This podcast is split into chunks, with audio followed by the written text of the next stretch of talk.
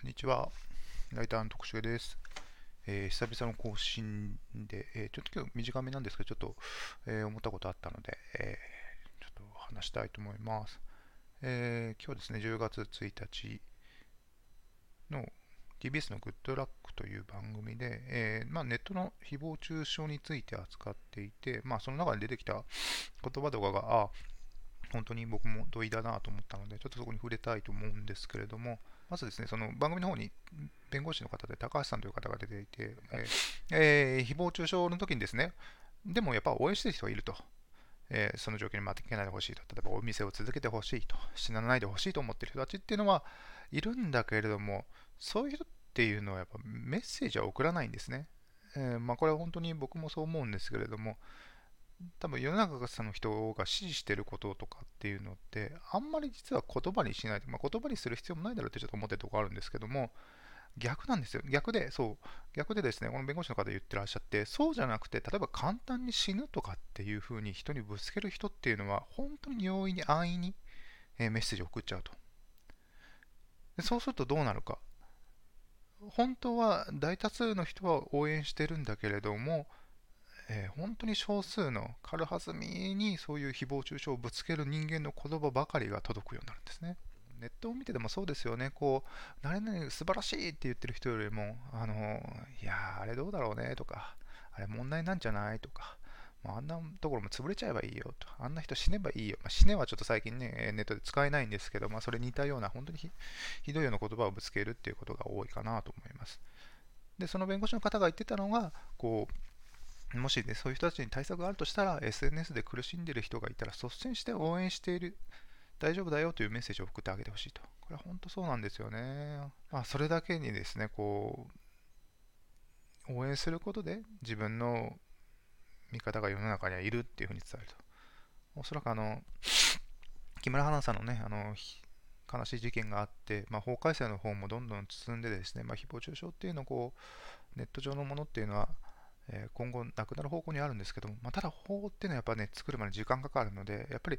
その間、たどり着くまでに、えー、そういうふうに、まあ、何かあった時に、いやいや大丈夫だよ、応援してるよって言ってあげる。本当、えー、そういうことが、えー、大事だっていうふうに言ってました。これ本当昔ね、ネットだとよく死体蹴りって言ったんですけども、で、2ちゃんで嫌われてる行為の代表的なもんだったんですよね。もう死体に鞭打つってやつですよね。そういうの本当にもう浅ましい行為だって。でも今って本当にこう何か誹謗中傷というかですね、何かまあ失敗をした人、ミスをした人、本当なら別にあの自分とは直接関わらない人間がそういうことをしたのに対してものすごい怒りの声を上げる誰かの仕事を奪うとか、まあ、誰かを言葉で傷つけるとかまあ、例えば犯罪を犯した人であれば、それは法律で裁かれるべきで、別にあのネット上で裁く理由がないんですよね。こうそれって結局自分がこう正義のふりして気持ちよくなりたいだけだとちょっと思うんですけども、まあ、そういうその批判、ね、でも批判の方がね、楽なんですよね、これが。あのこうこの間ちょっと僕インタビューを受けて、まあ、そこでこう、どういう記事作り変えたかっていう時にですね、まあ、笑える記事であるとか、まあ、感動する記事を書きたいですよねと。それは福田監督って福田雄一監督に取材した時にあのおっしゃられたことで、まあ、笑える映画を作りたいと。で、なんでかっていうと、笑わせるっていうのが感情の中で一番難しいからだと。だからやるんですって。まあ、確かに本当そうで、笑わせるのってすごい難しいんですよ。だから芸人さん本当すごいなと思うんですけども、一方で相手を怒らせるとか、悲しませるとか、泣かせるっていうのはですね、本当簡単なんですよね。まあ、それこそ誹謗中傷する、もっと言うと直接的な暴力を振る、それで相手怒ったり、痛ければ泣きますよね。だから、その、本当に安易な行為で相手の感情を動かせる、まあ、だからこそ安易な人たちはそういうふうに批判とかをするんでしょうけどもやっぱりそれじゃ世の中良くなっていかないしあの不幸な人が増えるだけなんでねで不幸な人が増えて結局自分がじゃあ幸せになるかっていうと、まあ、よほど歪んだ人以外は基本的にそうじゃないと思うんですよね。でも周りがね、幸せで笑顔の方がね、普通はね、あの自分も幸せになります。そこそこで負い目を感じる方っていうのもいらっしゃるのかもしれないですけど、でも、うん、そこはね、やっぱりこう、特にね、今インターネットを、こう、批判がもう中心になって動いているようなところがあるので、あまあ、そういうところはもう改善してほしいなというふうには思います。で、まあ、その高橋弁護士の、えー、言葉を受けて、えー、コメンテーターの小林麻也さんが、えー、本当に強くうなずいても涙ながらに言ったことっていうのは、えやっぱりこう批判批判を見る状況っていうののその心のタイミングですよね。だから弱ってる時にそういうものを見ると本当にあの自殺にこれあの動きたくなってしまうもんなのでこれはもう僕自身もあったことなので、えー、本当にそれはあの強く思うし強くやめてほしいと思うんですけどもさっき言ったその死体がですね相手が弱ってる時にわざわざねあのねそういう言葉をねぶつける必要ないんですよそれで結局本当に、えー、ダメージ与えただけでしょ？それでじゃあ人死んだらどうするんだといやいや、俺はそんなつもりはなかったって。それこそ本当浅はかですからね。僕は本当、批判するのはそういう行為自体批判したいですけども。で、小林麻也さんは、あの、妹さんで小林真央さんということが、まあ、早く亡くなられていて、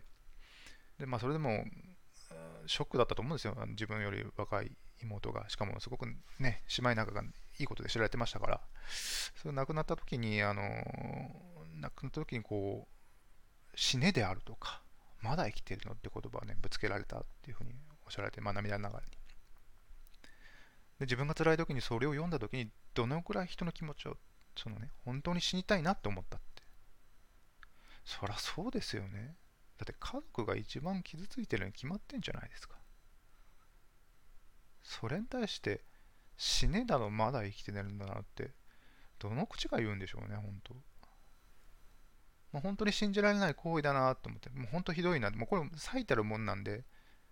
で、こう聞いてる皆さんの中でも、いや、それはやっぱひどいよねって思うと思うんですけれども、でもそれ、それよりちょっと手前ぐらいのことやってませんかっていうのも同時に思ったりするわけです。まあ、それをもう次回も込めてですけども。安易にや誰かを叩いてないですかってネットで。まあ、作品の不出来とかね、出来であれば全然構わないですよ。例えば、不倫を犯した人特に有名人に対しての追い詰め方ってちょっと僕はね、あのね、おかしいんじゃないかなと。だって別にあなたの家庭が崩れたわけじゃないですからね。で法律的にも犯罪ではないわけです。だからさっき言ったそのリンチですよね。まあ、死刑ですよね。そういう人が許せないって。でもそれ本当に許せないと思ってるのかそれただ自分がやっぱ正義になりたいからじゃないか。それってどっかストレス解消じゃないのか？社会に対する不満をそこにぶつけてないかと思うわけですね。それを叩くことで何が得られるんですかね？何が変わるんですかね？それが本当に意欲になるし実際僕もライターやっててやっぱり褒められること自己肯定感をやっぱ得るってことが創作活動を続けるまあ特にそのノートみたいな感じとかあの普段の仕事じゃないところで文章を書くとかまあこういう音声配信もそうなんですけどね。えー、であのー、まあせめてこうなんかこう人のためになってるって思わないと時間もかかるしやってらんないんですよね。芸術家タイプの人、もうよくいますけど、小説家の人ってもう書かずにはいられない人、そういう人っていうのももちろんいるんですけども、やっぱりそういう人もね、あの、まあ、いろいろゴッホとかいますけど、やっぱ生前に評価を受けてた方が、やっぱりいいじゃないですか。本当に自己肯定感を高めるっていうのは、これも仕事でも何でも大事なんで、だからあの、えー、まあね、一般のサラリーマンの方とかもね、ほんとそうですけど、まあ部下とか、同僚とかでもいいんですけど、何かあったら褒めてあげるってすごく大切だと思います。あの、全然あの、こことかも的確に褒めなくてもいいと思うんですよね。良かったよの一言で人って救われるので、えー、そうですね。なので、あの、今日はちょっといろいろ、やっぱこの、誹謗中傷とまたポジティブな言葉っていうことに関しては、特にネット上のものに関してはいろいろ思うことがあったので、まあ、ちょっとざっと喋、えー、ってみました。えー、一応、ラジオトークあの評価の方もつけられるので、あのもしよろしければいろいろ良かったよってアクションつけていただけると、また次もやろうかなっていうふうに思います。まあ本当に無風っていうのもまたね、あの辛いところではあるので、ぜひぜひよろしくお願いします。はい。